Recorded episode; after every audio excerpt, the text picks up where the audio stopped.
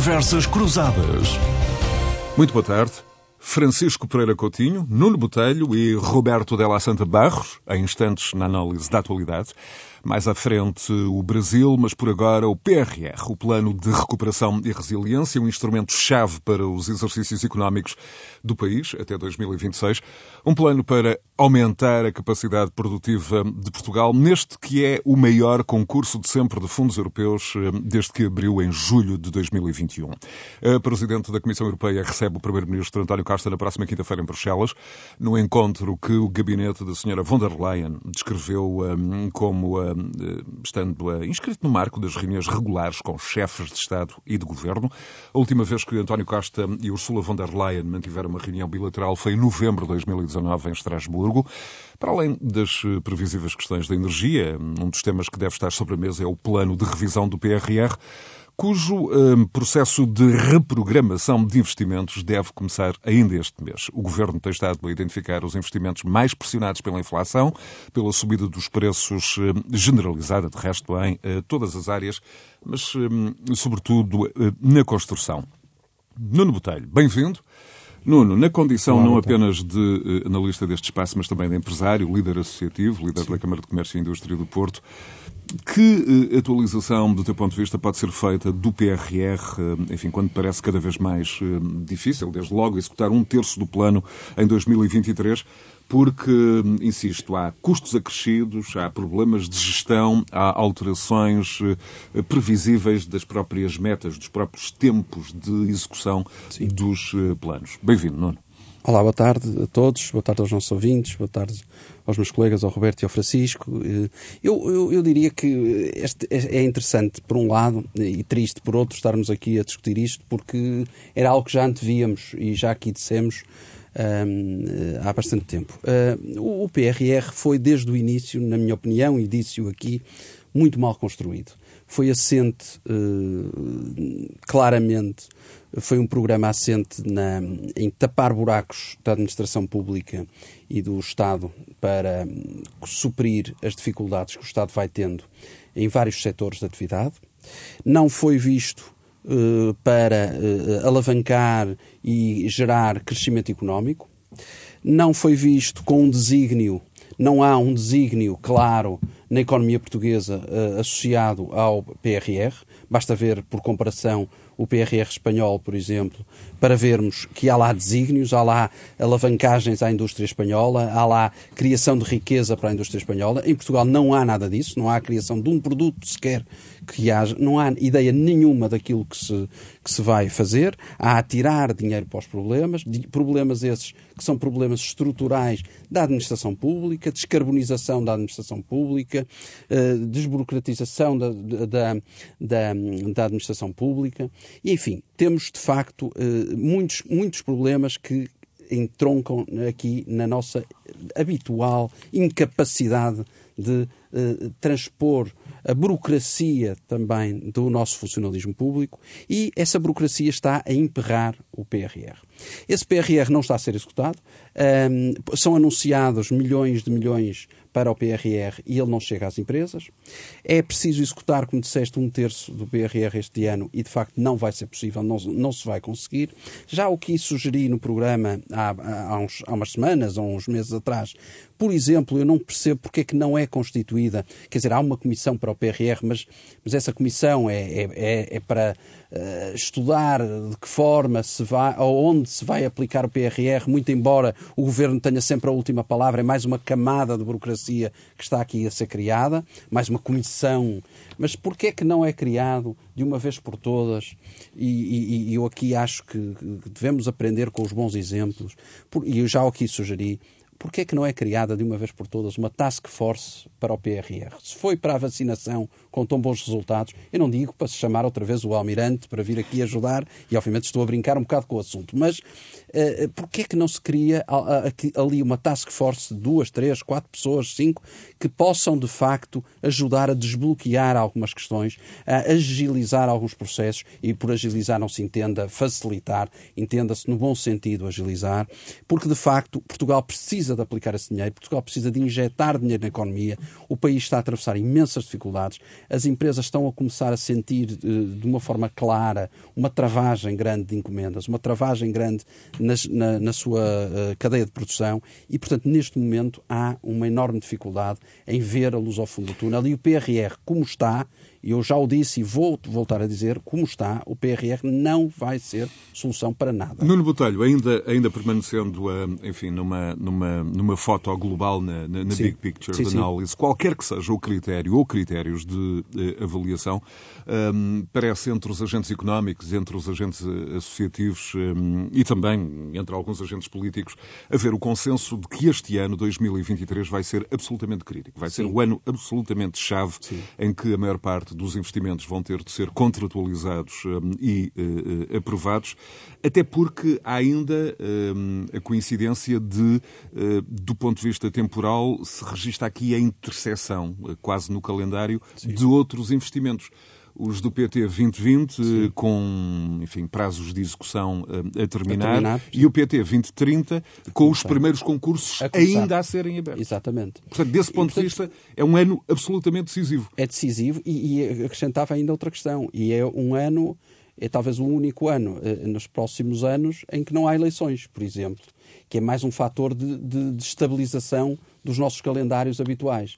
E, portanto, nós temos aqui, de facto, uma junção de fatores que, que nos permite dizer que este ano é agora ou nunca. Aliás, basta ver o Presidente da República muito preocupado com o assunto e tem vindo a falar sobre isso. Aliás, deu um ralhete à Ministra um, Ana Brunhosa sobre, a propósito disso, publicamente. Um, e, e, e, vamos ver se isso tem algum efeito ou não Voltou a referir a questão Voltou a referir enfim, recentemente, como, como, na, na, mensagem de ano novo. De novo. Uh, e eu, eu diria que uh, essa preocupação do Sr. Presidente da República... oportunidade que não pode ser perdida. É uma oportunidade que não pode ser perdida, mas eu acho que uh, temo que vá ser perdida. E eu quero ver se o Sr. Presidente da República depois será consequente com aquilo que, com essa exigência que colocou em cima do assunto porque de, pôs tanta pressão em cima disso. Eu agora quero ver se isto for uma oportunidade perdida, o que é que vai acontecer? É, é o que eu pergunto. E, portanto, desse ponto de vista, nós estamos de facto num cenário muito complicado. Eu, eu, eu dava a título de exemplo, por exemplo, o IAPMEI, que tem 14% da gestão do, do PRR eh, sob sua alçada, ainda só executou 4%. É uma coisa uh, ridícula. Portanto, o Ministério da Economia tem que, e o Ministro da Economia tem de uma vez por todas, de conseguir sair da teia da burocracia, da conversa e dos discursos e passar à prática Nuno, e chutar vou, a baliza. Eu vou já ao Francisco estamos, Pereira facto, Coutinho, desculpa, mas quais são, quais são justamente, continuando contigo, quais Sim. são os entraves? Eh, falas oh, da burocracia, são camadas mas há também agora elementos como uh, os efeitos da inflação, a falta de mão de obra, mão de obra a necessidade de reforçar... Os concursos têm que ser... Têm recursos que ser, humanos recursos também, humanos, da, da, tudo isso tem que ser repensado. Daí que António Costa vá a Bruxelas agora para recalendarizar ou reprogramar reprogramar, mais do que isso, reprogramar o, o, o, o PRR e, de facto, as circunstâncias mudaram e, de facto, o, o nosso PRR, tal como está, neste momento não serve. E essa é que é a triste constatação a que nós estamos a chegar. Constatação essa que há um ano atrás já estávamos a dizer. E, e, e portanto, infelizmente, vi, tínhamos razão antes de tempo. E, e, só não via quem não queria. E neste momento, o otimismo do Primeiro-Ministro está a ser vencido e ele próprio tem que ir a Bruxelas, eh, digamos assim, pedir mais uma oportunidade para, pelo menos, reprogramar aquilo que estava definido.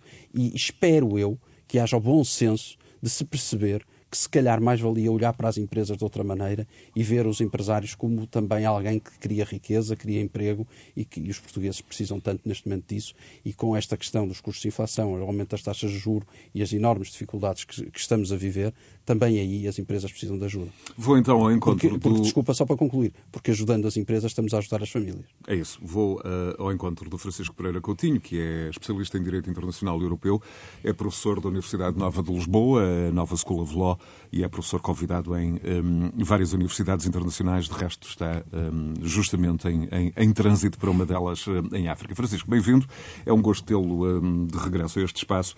Como é que o Francisco olha para estes constrangimentos na execução do PRR, hum, introduzidos sobretudo também, hum, mas não só pela alteração das circunstâncias económicas, em particular pela inflação, num plano, este o PRR, que é visto como uma espécie de, de alfa e ômega uh, do aumento da capacidade produtiva do país uh, e que já foi, como o Nuno referia, alvo de vários alertas políticos do Presidente da República, sempre lembrando que é uma oportunidade que o país não pode perder. Francisco, bem-vindo. Boa tarde. Bom, eu, eu, lembro o que é que foi a campanha autárquica há cerca de dois anos e a forma como o Primeiro-Ministro olhou para o PRR, a forma salvífica, e portanto, dois anos depois, ouvir o Nuno falar do PRR como falou, mostra que temos aqui um problema endémico com os fundos europeus, que vem praticamente desde a nossa adesão. Curiosamente, historicamente, temos, temos uma boa taxa de execução. Uh, o, o, grande problema que sempre tivemos é que não temos propriamente mecanismos de avaliação dos projetos financiados. E como o Nuno explicou, tivemos um problema com o desenho, e estamos agora a ter um problema com a execução, o que é uma novidade. Um aspecto positivo é que podemos dizer, o que poderia não acontecer, é que o nosso problema de inflação neste momento não resulta do PRR, uma das discussões que tivemos na altura em que surgiu o PRR é se ele não poderia alimentar a inflação, mas de facto Uh, não estamos a executá-lo e os pagamentos não estão a chegar às empresas, então esta inflação uh, não está a ser induzida pelo PRR, está a ser induzida por outros, uh, por outros fatores. É claro que me parece que há aqui alguma desorientação. O Zé falou também o problema da, falta de mão de obra. Um aspecto que eu tenho vindo a estudar e que resultou também de uma medida que me parece bastante problemática, que foi adotada em outubro, que é um visto de procura de trabalho. E isso foi feito para um visto CPLP. Ah, e, curiosamente, ah, o António Vitorino o diretor-geral das, eh, das, Migrações disse recentemente que isto é um visto muito perigoso porque basicamente abre as fronteiras do país uh, e isso pode levar até a um crescimento da extrema-direita. E a justificação para esse visto foi justamente termos falta de mão de obra, isso foi bastante visível no último verão, uh, na restauração, na hotelaria, etc. E também é muito necessário no setor da construção. Mas Por exemplo, temos... até também uh, no setor dos transportes, a contratação de um grupo particularmente numeroso, por exemplo, de, de motoristas para, para, para a Carris, em Lisboa. Claro, claro, mas simplesmente se, se, se dissemos Ao na Guiné, na Guiné-Bissau quer vir trabalhar para Portugal, só precisa ter um, um bilhete de ida e pessoas que chegam uh, e depois é necessário encontrar uh, ofertas de trabalho concreta e que essas pessoas sejam uma mais-valia. Tivemos também agora recentemente um caso de milhares de timorenses que apareceram em, em Lisboa, depois do Sim. Presidente Marcelo ter ido a Timor-Leste, dizendo que há muito emprego em Portugal e, de facto, há necessidade mão de obra em, em, Portugal, mas ela tem que ser orientada uh, e isso mostra bem a desorientação que existe. Para Nós temos que estruturar essa, essa, essa, esse acolhimento dessas pessoas que são necessárias. Com certeza, nós precisamos muito de imigrantes.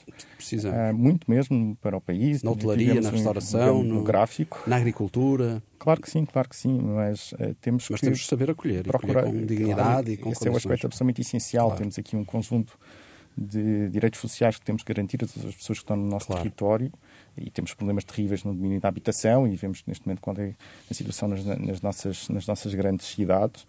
E, evidentemente, o PRR vai gerar também mais procura um, ao nível da, da mão de obra e esse é, neste momento, um dos constrangimentos uh, que temos. Estes programas europeus, e este especificamente, foi pensado no contexto da pandemia. É claro que ele tem que ser reprogramado porque, entretanto, Justamente, esse, acabou... no, quando, fala de, quando falamos de, de, de restrições, de constrangimentos, eh, um deles para, para a programação e para a execução aparenta ser eh, a, a determinação da Comissão Europeia, justamente nessa sequência da, da pandemia, de ter recusado até aqui a extensão do prazo de execução do PRR para além além de 2026 por exemplo, terá uma consequência prática, um, por exemplo, em obras como a de Metropolitano de Lisboa. Um, as obras no setor de construção também, sabemos, uh, envolvem oscilações de subida de preços, de um, problemas de falta de mão de obra. Portanto, há, há desde logo esta limitação 2026 hum, que parece condicionar uh, e colocar uma pressão extra hum, nas programações, nas execuções do, do, dos vários projetos. Repara, o Nuno referiu que não acreditava na forma como o PRR foi estruturado. Penso que não foi pensado a longo prazo para aquilo que se pensava que era uma grande oportunidade para o país se desenvolver. Se relançar, se relançar. Claro, mas a própria União Europeia, quando lança o Next Gen EU, está a pensar numa União Europeia uh, que não é aquela que temos neste momento, que é uma União Europeia que, está, uh, que tem que resolver o problema da Ucrânia, da guerra, que tem que resolver o problema da crise energética provocada pela guerra, e, portanto, as orientações do, que são dadas aos Estados-membros para efeitos de utilização destes fundos não eram exatamente as mesmas que tínhamos há, há, há, há um ano. Há um ano.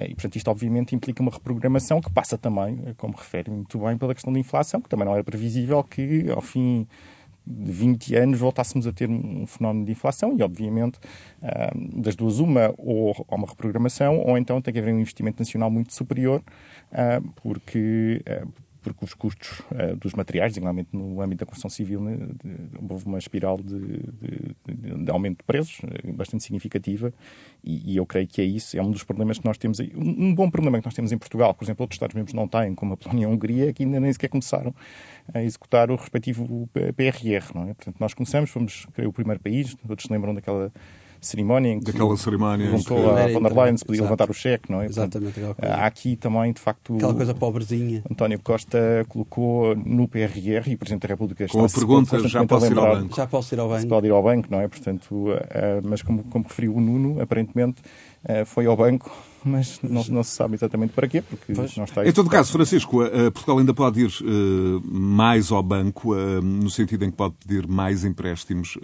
com os números que são públicos. Portugal já solicitou nesta altura, e não estamos aqui a falar de valores a fundo perdido, já solicitou 2,7 mil milhões, mas ainda podem ser disponibilizados ao abrigo dos empréstimos mais 11,5 mil milhões.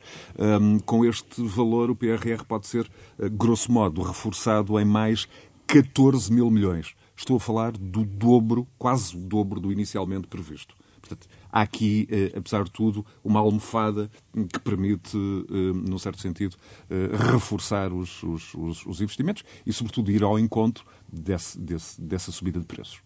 Concordo com isso, isso, isso. Mas, mas, o grande problema é aquele que referiu, que, que, voltamos ao início da minha intervenção, um problema endémico que existe exatamente naquilo que nós fazemos com o dinheiro que, entretanto, vamos recebendo um, da União Europeia.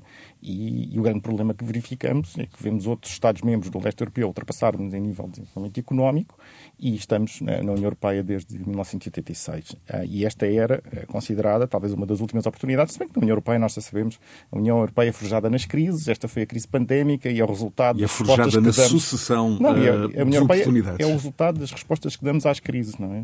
E é forjada nessas crises. Sim. Esta foi a última, haverá outras, e, portanto, seguramente esta não será a última vez que existirão fundos europeus para Portugal. Agora, com esta dimensão e tendo em conta a circunstância de, em relação a estes fundos específicos, os países do norte da Europa não terem torcido o nariz porque consideraram que, sim, senhora, desta vez vamos uh, libertar algumas transferências financeiras porque vamos condicioná-las a um conjunto de reformas têm que ser implementadas. Na prática, até com um avanço uh, muito significativo, uma espécie de quase de mutualização de dívida, uma coisa que sim, até aqui não existia. Mas muito pensado nos países do leste, onde há problemas gravíssimos no que diz respeito ao Estado mas de Direito, etc. Esses condicionalismos também há quem diga que foram feitos de tal ordem para exatamente impedir que o dinheiro chegasse. Ou seja, sim senhora, vamos aprovar, mas eles depois chegam ao fim, a burocracia e a confusão vai ser tal e eles depois não se entendem e o dinheiro não, acaba por não chegar, não é? Sim, mas, mas desde a crise do euro que houve, em que houve os resgates e os tratados não permitiam sim, sim. os resgates, o Tribunal de Justiça disse-me claramente, sim senhora, pode haver uh, financiamento, desde que haja uma, uma, forte condicionalidade, e nós durante o período da troca percebemos exatamente o que é que isso significava.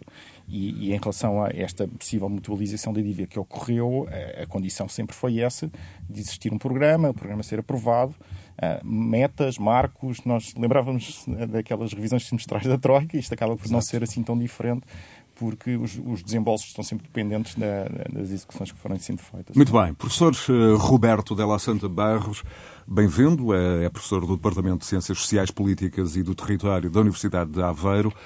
Vive em Portugal há já quase uma década. Professor, do que conhece do PRR, detecta neste programa, enfim, um potencial de, de estímulo da capacidade produtiva do país. Um, e já agora, no âmbito das áreas sociais e do território, enfim, uma das suas áreas de investigação, há aqui alguma probabilidade deste PRR ser um game changer? Eu estou a, a pensar em particular na questão da habitação, é um problema social premente em Portugal, um, desde logo aqui com variantes como a construção de residências universitárias em Lisboa. Como é que o Roberto um, Della Santa Barros olha para este programa? Bem-vindo. Agradeço o convite do José Bastos, me congratulo com meus colegas de mesa Francisco e Nuno e, enfim, com os ouvintes lá em casa. Me parece que esse tema é, do programa de recuperação e resiliência é uma daquelas temáticas que na comunicação social, até por, digamos, às vezes excesso de informação em termos de manchetes e gordas e algo há um pouco uma mistificação do ponto de vista da informação mais, digamos, aquela que chega lá em casa do ponto de vista do que a economia pode significar eventualmente para a vida das pessoas, ainda há uma grande decalagem. Né? Então, talvez valha a pena dar alguns passos atrás. Né? É, a, a, partir, por exemplo, do seu enunciado formal. Né? O que, que vem a ser um programa de recuperação econômica e resiliência social lançado num período de emergência sanitária, econômica, que envolveu depois, como sucedâneo, uma guerra, ou seja, as expectativas que se cria são muito altas. Né? Não é mais um dos fundos estruturais, é, é realmente algo que é anunciado tanto domesticamente em Portugal quanto lá fora, como um pouco isso que o José referiu, é, uma espécie de game changer, não, um divisor de águas. Justamente o divisor em que há um antes e depois. E, e talvez... Na expressão que eu deveria ter utilizado e não na expressão inglesa. Não, acho que as duas, as duas são bem comunicativas. Mas nesse caso, me parece que o passo atrás seria dizer o seguinte: é, do ponto de vista da economia mundo, o que está acontecendo, né, com a nova conjuntura, digamos, pós-pandemia, a baixa de produtividade global, a subida das taxas de lucro, o bloqueio de cadeias de distribuição, a crise energética e a guerra, né? É esse o condicionante que dá tanto relevo para um anúncio de tantos mil milhões é, de euros do ponto de vista do investimento e até mutualização, como já referiram aqui. Então me parece que a questão central é o que que isso foi feita a comparação, o professor Francisco chegou a referir o que, que foi o período da intervenção da Troika. Né? A Troika, por exemplo, envolveu condicionantes, inclusive do ponto de vista da política industrial. Né? Então, houve, é, na sequência, uma reconversão turística que não foi propriamente, digamos que uma escolha exclusivamente doméstica. Né? Foi uma escolha concertada, com geração de investimento, que tinha os seus condicionantes. Então, quais são os condicionantes de um PRR para Portugal? Então, Portugal ocupa um lugar semi-periférico, no interior da Europa Ocidental. É, é uma formação social caracterizada pelo trabalho barato. Né? Quando a gente diz que é preciso força de trabalho imigrante, é preciso ter claro que os mais baixos salários da Europa Ocidental estão em Portugal.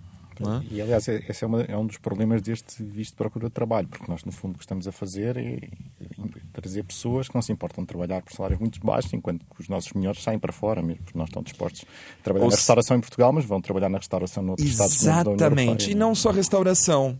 É As, os, os, médicos que são formados aqui começam a pensar aí para fora, os enfermeiros, os professores, ou seja, também é um investimento de longo prazo na formação social portuguesa e basicamente amparada, obviamente, pelo Estado. Por isso é que era né? importante que o PRR fosse focado na economia e em gerar riqueza e desenvolvimento é, económico. Mas a pergunta para podermos é... pagar mais caro e, e, se calhar baixar os impostos e, a e pergun... as pessoas trazerem mais rendimento disponível para casa, não é?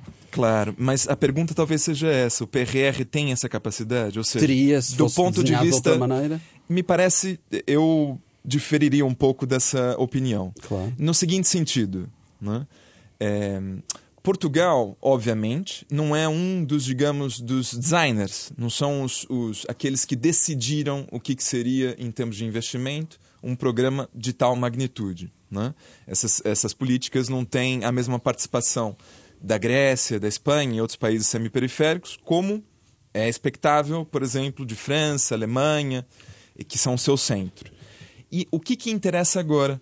Então a transição, vou chegar já à questão da habitação e às questões sociais, mas a questão central, me parece, é uma suposta transição digital, que nós já vimos um pouco a reconversão é, a passo é, quase emergencial, por exemplo, no campo da educação, né? a ideia do ensino à distância, das plataformas digitais, de todos os aparatos tecnológicos e das empresas de, de alta tecnologia involucradas nesse tipo de iniciativa. Também questões ligadas, por exemplo, à, à sustentabilidade ambiental e à Exato. transição energética. A transição verde, que acaba sendo uma resposta para uma crise estrutural do capital, particularmente do capital alemão, e a sua reconversão automobilística. Nesse caso, Portugal é uma espécie subsidiária das grandes empresas automobilísticas da Alemanha.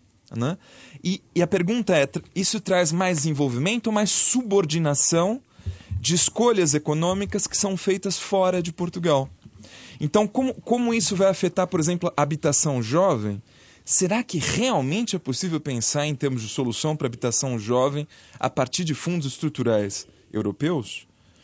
Será que é possível pensar em algo diferente. Há desde logo um programa, um programa avançado pela, pela nova Ministra da Habitação, que de resto é, tem continuidade no, no Ministério. Mas antes de avançarmos, uh, Roberto Lassanta, eu gostava de, de ouvir a sua opinião sobre uma questão presente desde o primeiro momento, a de que o programa privilegiou o Estado em detrimento das empresas do setor privado que, um, que criam um, riqueza. De resto, uh, o Governo já iniciou a semana passada o roteiro pelo país uh, para dar, enfim, a conhecer alguns exemplos uh, do projeto PRR em curso. A habitação e a saúde foram os temas escolhidos para as primeiras visitas, com o Primeiro-Ministro envolvido, mas nas próximas semanas o Governo vai alargar as apresentações a outras áreas, com especial destaque para os apoios às empresas. Mas a questão é, há empresas a menos, Estado a mais neste programa, Roberto? Bom, tudo isso é um ponto de vista e as pessoas são livres para defender né, pontos de vista que são mais ou menos dominantes no, no, no, cenário, inclusive da universidade, mas também dos meios de comunicação de massa. É justamente isso me, que estamos aqui a fazer. Justamente. Me parece que aqui há um, há um, dado que não pode ser ocultado, ou pelo menos pensado em abstrato. Né? Essas formações sociais são muito diferentes entre si, por exemplo, no interior da União Europeia e todas essas economias nacionais têm uma, digamos, algum tipo de divisão entre o que é o Estado, o que é o mundo do trabalho e o que é o mundo do capital. Né? As empresas, no caso, ou o mercado em geral, como no normalmente nomeamos. A questão é que em Portugal, para haver qualquer tipo de mercado livre, capitalista, normal, regularizado, um investimento do Estado é absolutamente fundamental. Né? E isso em todos os exemplos, desde os, por exemplo, os meios de comunicação de massa. Né? Os jornais diários dependem profundamente do tipo de publicidade, investimento que pode ser, de alguma forma, oferido pelo Estado. E todo tipo de iniciativa, infraestruturas, etc., depende fundamentalmente do Estado. Então aí seria um pouco, digamos, uma solução naif pensar em termos das empresas na ausência do Estado ou o Estado como um agente autônomo, independente em relação às empresas. Portanto, do seu ponto de vista, eh, a crítica não colhe de que há Estado não, a mais no, no, não é questão, no PRR. Digamos, não é questão da crítica, tá, que a formulação da questão, toda ela, parte do princípio de que a empresa pode agir eventualmente para além do Estado. E o Estado aí, no caso, é um garante. Não estamos falando do Estado português, né? Claro, é um claro, garante da existência da economia portuguesa. Pronto, esta questão, uh, para encerrar esta, esta página do PRR, para, é para, para, o Nuno e, e, para o Francisco. Na União Europeia. É, é, é, na União Europeia, no mínimo polémica. A opinião do Roberto, eu não concordo, mas uh, desrespeito perfeitamente. Mas, mas, de facto, há grupos económicos, basta olhar Portugal, há grupos económicos que são completamente independentes de daquilo que é. Não pode o Estado português, com os auxílios de Estado. É? Exatamente, e portanto basta pensar em grupos económicos como, por exemplo, o grupo, só para citar um grupo económico como a SONAI, por exemplo, vive completamente independente daquilo que é um, a relação com o Estado. Obviamente vive num Estado e respeita as leis desse Estado e, portanto, não, mas não vive dependente minimamente daquilo que é o Estado e tem a sua atuação eh, normal, como qualquer empresa. E, portanto, eu acho que isso não, não, tem, não colhe. Agora, e acho, e volto a reafirmar, acho que o Estado português e o governo português fez uma opção, independentemente eh, eh, de, de, de, de se pensar o contrário, eu acho que nós optamos, nós, o governo português optou por fazer uma opção em administração pública, administração pública, administração pública. E, portanto, e não para fomentar a economia. Por exemplo, em Espanha foi exatamente o contrário. Eh, basta pensar, por exemplo, que para o turismo não houve PRR. Eh, depois veio atrás, à pressa, apresentar um plano de reestruturação para, para o turismo que já não, vem, não vinha a coberto do PRR. E, portanto, eu acho que desse ponto de vista há uma falha grave. O PRR, de facto, fica muito por fazer e acho que desse ponto de vista não, não, não, não restam dúvidas de que o Portugal fica a perder. E Portugal e fica a perder porque Portugal precisava deste talento mais do que se calhar outros países. Portugal precisava agora deste novo fogo. Muito bem. Agora, o Brasil viveu um, o seu Capitólio eh, mas esta eh, rejeição à violência que uniu um longo arco de lideranças de partidos políticos, movimentos empresariais, sociais, até religiosos, incluindo a boa parte da base de apoio de Bolsonaro, que esteve unida na condenação da invasão da sede dos três poderes em Brasília, hum, teve ou terá que consequências, eh, Roberto, para para o futuro mais eh, imediato eh, do cenário político eh, brasileiro. Desde logo, o reforço de Lula da Silva, do presidente eleito, e colocar, evidentemente, os, os, os, radicais violentos na mira da lei, incluindo aquele campo mais próximo do presidente Bolsonaro. São estes os efeitos, pelo menos mais imediatos, dos acontecimentos de há oito dias? Me parece que é uma série de desdobramentos, todos eles muito gravosos, e, e nenhum deles auspiciam cenários de solução fáceis, obviamente. Né? Mas o ponto de partida, me parece, não é, digamos, exclusivo das fronteiras do Brasil. Apesar de ser um país muito significativo no cenário internacional, é, ele não é, digamos, autárcico em relação às tendências mundiais mais prementes, por exemplo, do desenvolvimento de uma nova é, extrema-direita que tem articulação internacional. Então, é, não é nenhum tipo de exagero retórico dizer que depois de dois anos houve uma espécie de capitólio à brasileira. E, nesse caso, os invasores é, do Distrito Federal, algo próximos daqueles que, é, enfim, influenciados pelo, pelo tipo de ação política que promove um governo como Donald Trump, no Brasil com Jair Bolsonaro tiveram um, uma iniciativa de novo tipo. Quais são as consequências? Me parece que para falar sobre consequências é preciso, de, em algum ponto, pensar nos antecedentes. Né?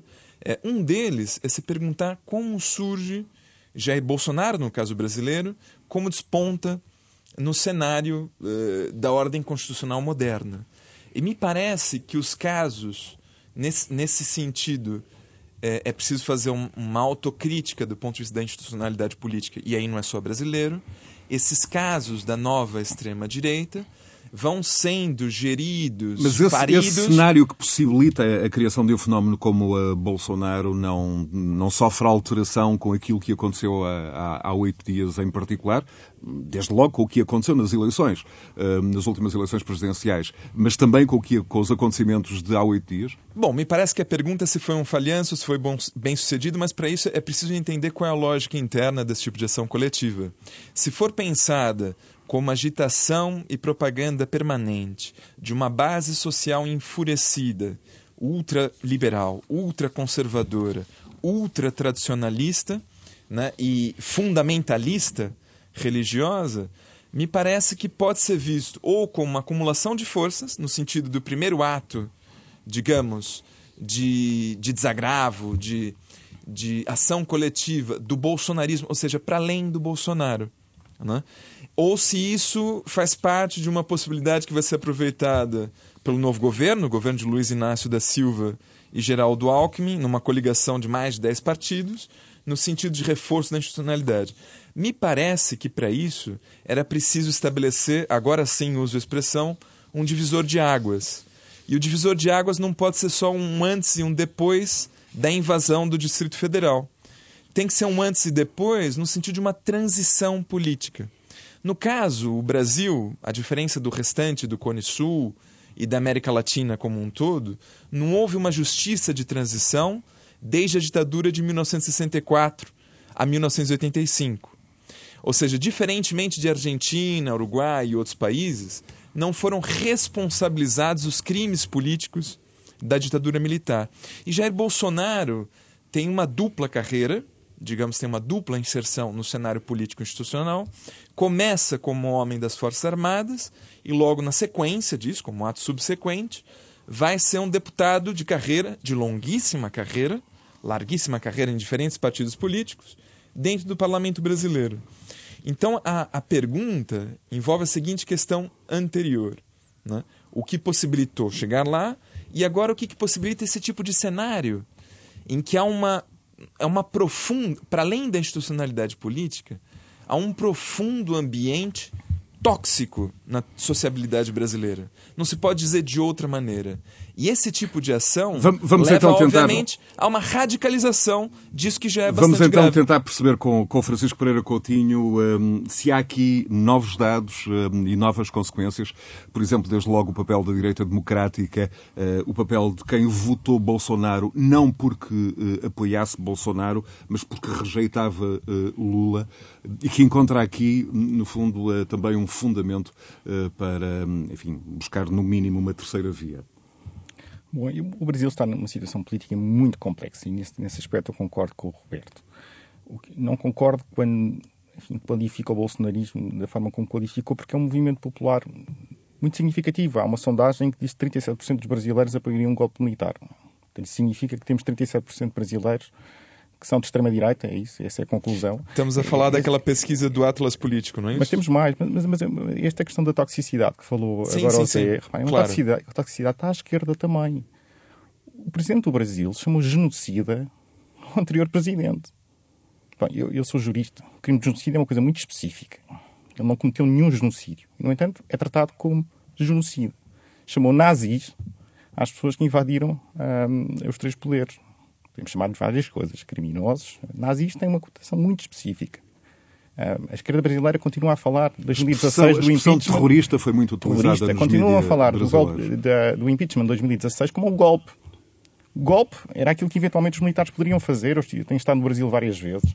Estive em setembro, nas manifestações do, do 7 de setembro, voltei em novembro, e estas pessoas estão à porta dos quartéis desde essa altura, há muito tempo. Há muito tempo. E realmente a, a posição dos militares é muito complexa. Mas, mas repare, Roberto, falar de justiça de transição agora, eu, eu percebo o argumento, mas o, o presidente Lula uh, governou durante oito anos e, e, ninguém discutia o problema da justiça de transição. Portanto, o problema vem depois. Vem depois, vem, vem como consequência do falhanço completo do governo de Dilma e Bolsonaro depois é eleito há, há quatro anos com uma maioria esmagadora.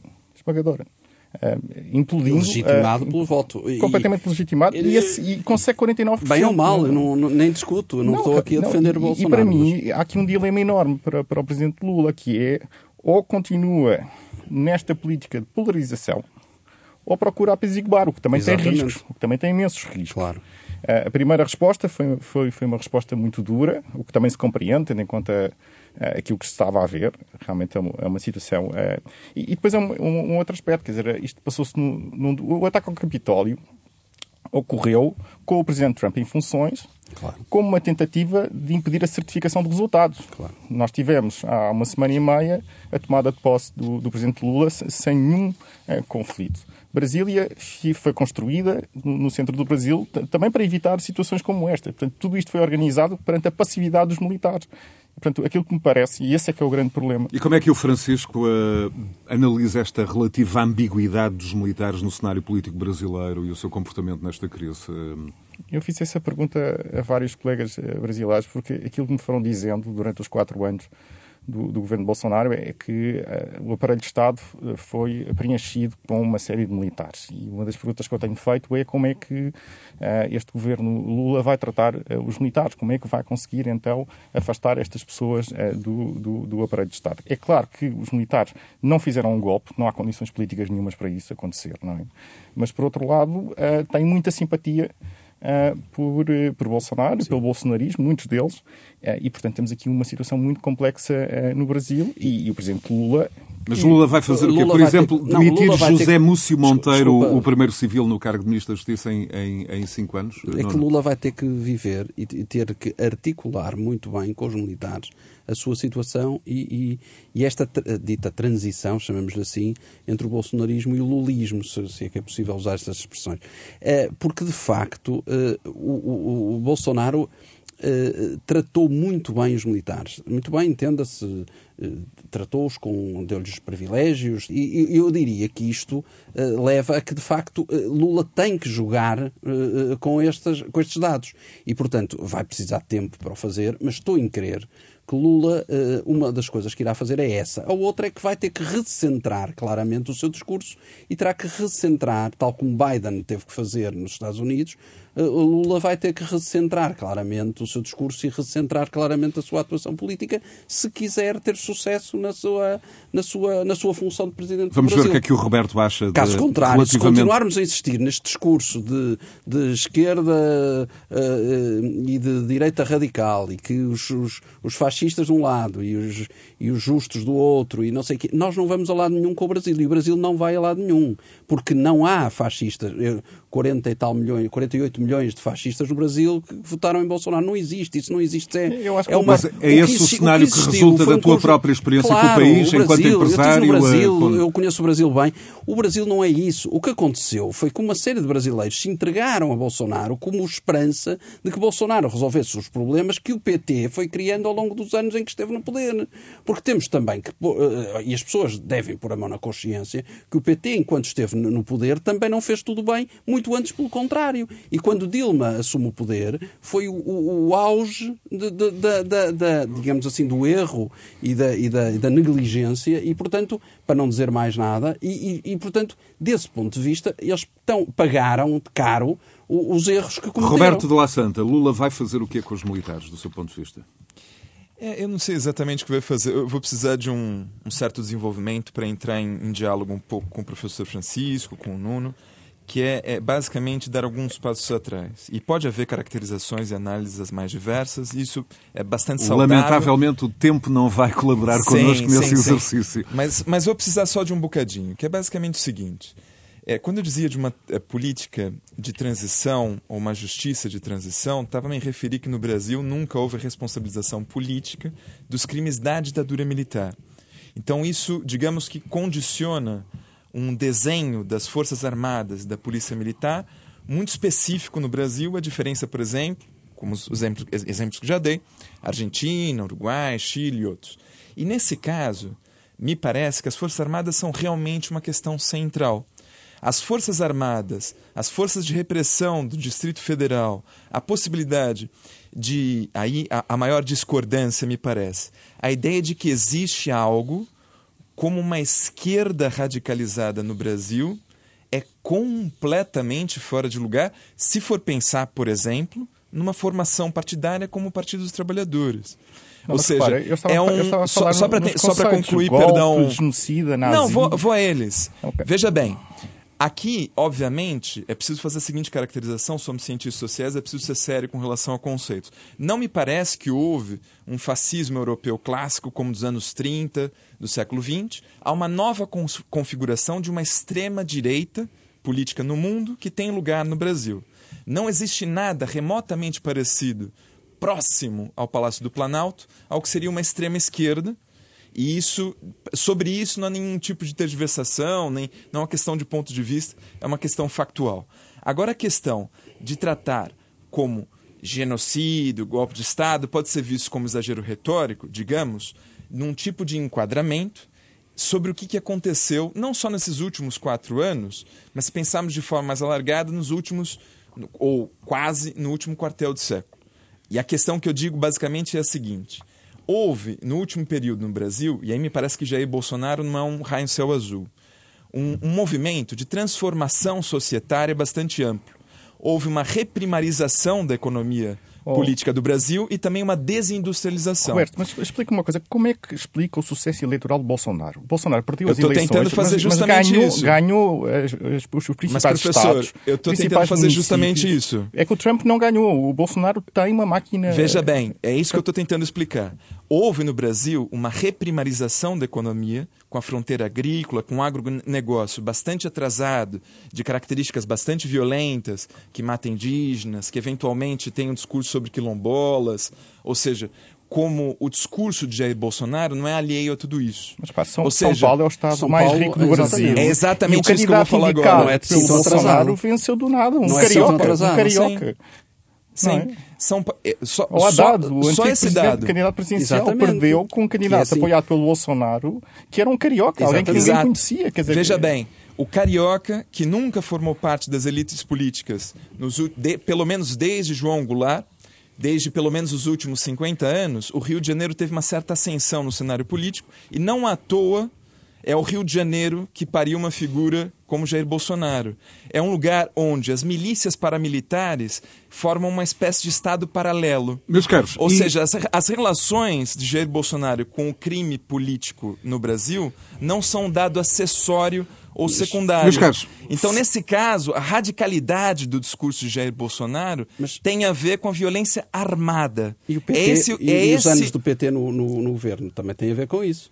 Sim, mas veja bem, os, os anos de, de- de governação do PT devem ser criticados. Mas os acontecimentos do Capitólio como, como divisores de, de água. Desde logo, eh, por exemplo, Francisco Pereira Coutinho, no caso de Bolsonaro, ele tem um visto para ficar na Flórida até ao final de janeiro, mas já se especula que pode ir viver para a Itália, os seus filhos já terão reclamado também a nacionalidade italiana. Eh, E mesmo na condenação aos acontecimentos de domingo, Bolsonaro eh, faz uma condenação eh, menos ambígua do que se esperava, como se eh, tivesse intuído rapidamente o, o efeito das ações dos seus apoiantes sobre o seu próprio futuro político, quase como uma desistência. É nesse caminho que, que, que a situação pode evoluir e, insisto aqui, abrir caminho eh, para uma direita democrática, no fundo, ocupar esse espaço? Eu diria que depende. Depende se Lula falha. Se Lula falha, vem o Exato. Bolsonaro ou vem um Bolsonaro igual. Isso parece-me bastante evidente. Porquê é que Bolsonaro tomou estas atitudes? Por exemplo, o Trump não tomou, não é? Porque no Brasil, e vimos que um dos alvos da fúria eh, da turba foi o STF, o Supremo Tribunal Federal. Exato. E, e já vimos uma série de decisões tomadas. Isto mostra que o judiciário no Brasil tem imensa força e, Bolsonaro sabe que se arrisca, voltando ao Brasil, eh, a ser imediatamente detido. eh, porque- É o todo-poderoso eh, juiz Alexandre Moraes. Sim, sim, sim. E isso, isso obviamente limita bastante eh, aquilo que ele pode fazer neste momento. Não sei se ficará nos Estados Unidos, até porque. Enquanto professor de Direito Internacional, há aqui alguma, hum, enfim, alguma especificidade da arquitetura judicial brasileira que Bom, eh, aquilo que os americanos disseram foi este senhor entrou cá como presidente, tem imunidade como chefe de Estado, agora já não é, e, portanto, se houver algum pedido de extradição, ele será, ele será Exatamente. apreciado. Eles disseram isso. E, e, a, e a administração americana neste momento é democrata. Portanto, Exatamente. se fosse republicana, e aliás ele, ele está neste momento, creio eu, em Mar- Mar-a-Lago, não é? Na- Exatamente. Na, instância do Donald Trump, o que mostra bem também o caricato de toda Exatamente. esta, toda esta situação. Ma- mas vamos ver, a, a situação está muito polarizada no Brasil. Aquilo que se sabia, que o Presidente Lula é muito hábil eh, no- nas negociações que pode fazer no Congresso. Eh, há, há muitos bolsonaristas que, cuja, enfim, a ideologia do bolsonarismo, eh, aquilo, que- muitas destas pessoas não têm uma uma ideologia muito, muito vincada. Claro. E, e, portanto, muitas delas poderão eventualmente ser convencidas. Eu, eu por- diria, por- que, eu diria por- que este fenómeno, que foi grave, muito grave, e que, que- que é de repudiar o que se passou, e não há dúvida nenhuma sobre isso, independentemente de todas as outras questões que aqui já falamos, é de repudiar o que se passou, é lamentável. É fruto eh, de, de um extremar de situações várias, mas que também, por outro lado, vem fragilizar ainda mais a posição de, de Jair Bolsonaro, que já não era boa e que fica ainda pior. Eu acho que Lula tem aqui uma grande oportunidade, volto a dizer, de recentrar o discurso, de mostrar um apaziguamento de- das, das coisas. E a própria direita, como estavas a sugerir, José Barros, eu acho que a própria direita tem aqui uma oportunidade de aparecer alguém eh, que apareça com um ar e com e não só ar, mas, mas de facto com um, discurso muito mais eh, razoável e muito mais eh, ra- eh, razoável e, e- sensato que permita eh, de uma vez por todas eh, arregimentar a direita brasileira eh, democrática e, e permitir que de facto haja um Brasil novo, porque eu estou convencido e isso é, por um lado é o lado triste Mas me permite a pergunta: Sim, sim. qual partido ou qual agente político Eu poderia fazer eu isso? Não, não sei, eu não, eu não, estou aqui a. a- Não, não sei, Eu, neste momento não sei. Isso é que é a tristeza disto tudo. Porque a tristeza maior, e eu tenho que lhe dizer isto com franqueza e, e digo isto com tristeza, é que o que eu sinto e analisei toda a, analisando a, a campanha eleitoral brasileira e a forma como Lula da Silva ganhou in extremis a Bolsonaro, porque foi in extremis, eu acho que Bolsonaro perde por culpa própria, porque se tivesse sido um bocadinho mais inteligente, ele tinha ganho as eleições. É que isto é que é extraordinário. Por muito mal que ele tivesse sido, por muito mal que ele aparentemente tenha sido, é, é, é que é incrível como é que Bolsonaro ainda esteve à bica de ganhar as eleições. É que estamos a falar disto. E em termos comparados, ter a extrema-direita com 49%, Exatamente. só mesmo na Hungria, não? Só mesmo na Hungria, quer dizer, isto não há outra solução. Portanto, eh, eu não sei quem será que pode protagonizar eh, o papel, um papel muito mais razoável, mais tolerante, mais sensato à direita. Eh, mas alguém tem que aparecer. Neste momento faz e, falta uma figura como o Fernando Henrique Cardoso. Sim, uma pessoa desse género, obviamente com uma idade que permita de facto fazer um caminho diferente. Mas, mas acho que essa pessoa tem que aparecer e o Brasil já nos deu provas de ter gente de muita qualidade e que pode aparecer. E eu acho que aqui está uma oportunidade, com tudo o que de triste aconteceu, e nós temos que lamentar o que aconteceu, e digo isto com, com muita tristeza, porque gosto muito do Brasil, gosto muito do povo brasileiro e, e, e acho que é um país que merece tudo que de bom que possa acontecer, merece. E portanto, desse ponto de vista, acho que nós temos que uh, esperar que de facto as coisas corram pelo melhor e, que isto seja uma oportunidade. E basta ver, eh, esta semana assistimos, houve uma série de manifestações que foram convocadas e que foram um completo fracasso por bolsonaristas e foram um completo fracasso. Portanto, as pessoas perceberam que aquilo era um disparate. Portanto, Roberto, intervenção final. Estes sinais, este estender de pontos por parte de, da administração Lula, até onde pode ir? Me parece que a, administração de Luiz Inácio vai ter uma série de desafios e, obviamente, isso envolve é, eventualmente a possibilidade de mediação, negociação, qualquer tipo de ação política que vai ter que reconstituir algum marco de uma ordem constitucional moderna que não vem sendo a lógica dos últimos anos porque houve um processo bastante grave de desdemocratização. Né? Não, quando nós chegamos a 37% da população com voto de extrema-direita, isso é um sinal bastante grave. Me parece que Luiz Inácio fez algo é, que contribuiu para esse quadro que não é, não é normalmente reputado dessa forma. Né? Porque o que se fala é dos escândalos com relação eventualmente a má versação de verba, e corrupção política de tráfico de interesses, tudo isso deve ser enquadrado e perscrutado e criticado. Mas houve algo que parece mais grave para essa situação. Há um estudo do Instituto para a Paz de Oslo, que foi dirigido por Siriane Dalun, Karl Henrik Krunsen e Torwig, que se chama Quem Protesta? Who Revolts? Isso teve uma, uma, uma divulgação bastante massiva nos meios de comunicação, porque é um estudo incrível do ponto de vista tanto da empiria quanto da extensão. Foram checados 100 anos de movimentações sociais em mais de 150 países para compreender o que, que garantia as instituições democráticas de fato.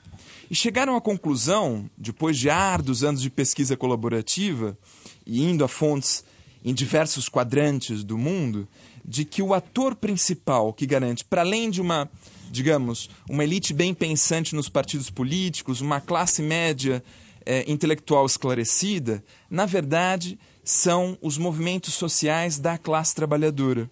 E o que fez Lula um pouco foi absorver essa movimentação social no interior do próprio Estado.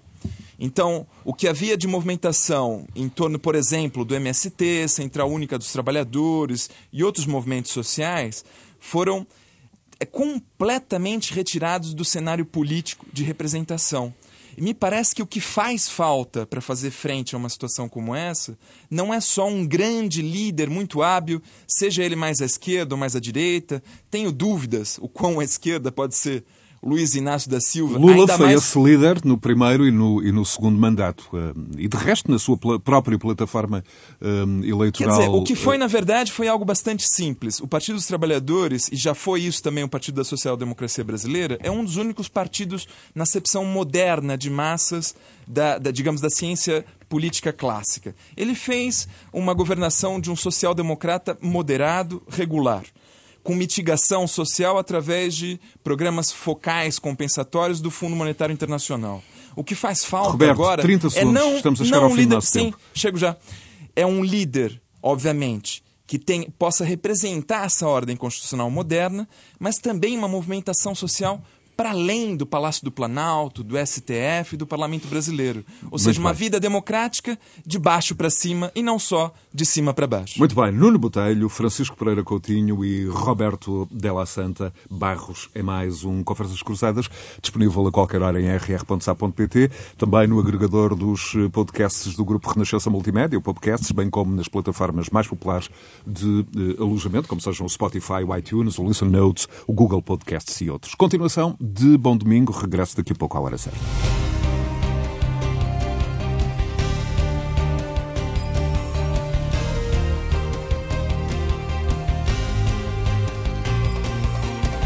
Conversas Cruzadas.